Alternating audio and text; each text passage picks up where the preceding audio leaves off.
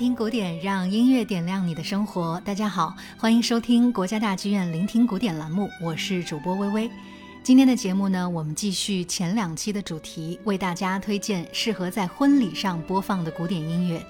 在我们的后台留言中，甚至已经收到了来自听众朋友的反馈。有人说啊，正在策划婚礼，这些音乐呢都能用上，真的很让人感动。也谢谢你的支持。当然，也有朋友说，因为疫情的影响，计划中的婚礼被推迟了。没有关系，只要我们能够保有耐心和希望，艺术的美好就一定能够换来现实生活的美好。今天节目中呢，我们要为大家分享的第一段音乐是法国作曲家马斯奈在歌剧《泰伊斯》中最为著名的一段《沉思曲》。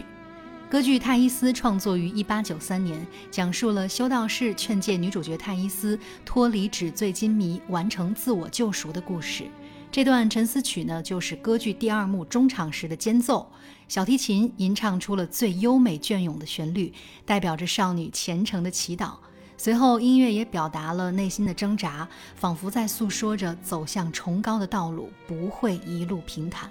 最后，音乐回归圣洁纯美，引人遐思无限。这段音乐呢，也成为了小提琴独奏音乐中最为人熟知的杰作，经常被拿来单独演奏。值得一提的是，作曲家马斯奈在法国音乐界享有盛誉。一九一四年，上海法租界把一条扩张后的主路命名为思南路，正是纪念这位两年前去世的音乐家。我们一起来跟随他笔下的音符，感受那份沉思吧。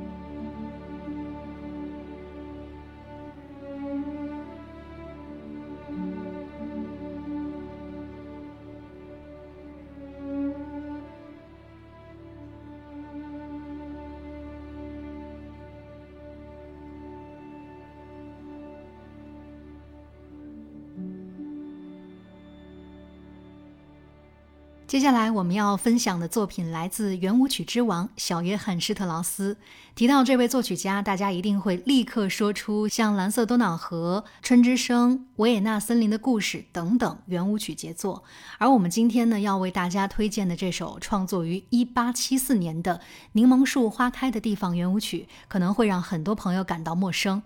作曲家长期在欧洲各地巡回演出，特别钟情于气候宜人、底蕴深厚的意大利，因此在一次造访意大利的旅行中，施特劳斯就写下了这首作品，并且命名为《美丽的意大利》。而且呢，他在都灵的首演也是非常成功的。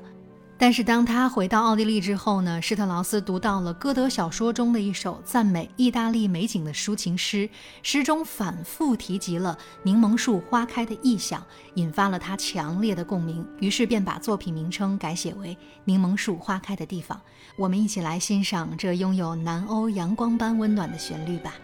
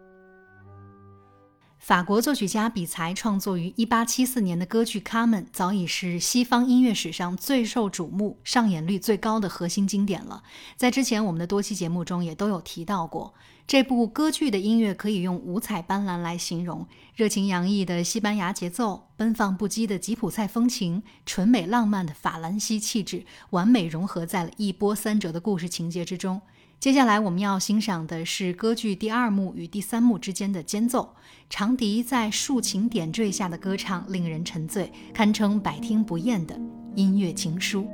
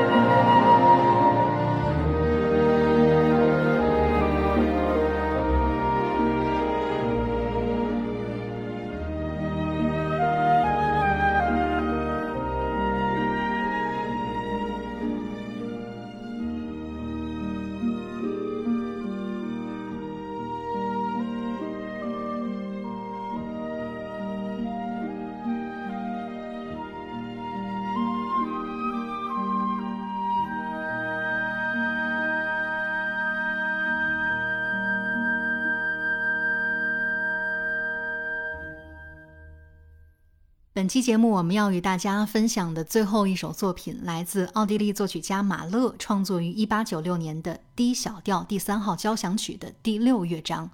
马勒在与他人的谈话和书信中，不止一次谈到了自己的音乐观念。他认为交响音乐是一个宇宙，应该无所不包。而他在创作中呢，也的确践行了这个理念，用宏大的音响和丰沛的色彩，营造出容纳天地的震撼体验。第三交响曲由六个乐章组成，这本身已经是将海顿、莫扎特、贝多芬等古典主义作曲家确立的四乐章结构进行了扩容。更重要的是，它的首尾乐章演奏时间都超过了半个小时，整部作品的时长更是超过了九十分钟，是今天音乐舞台上经常演奏的交响曲作品中最长的一部。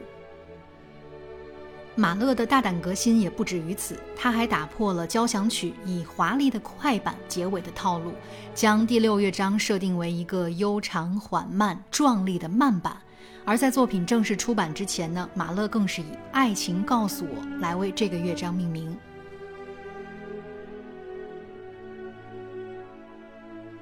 聆听这样的音乐，我们似乎获得了一种升华和超越，它也让我们反思爱的意义和范畴。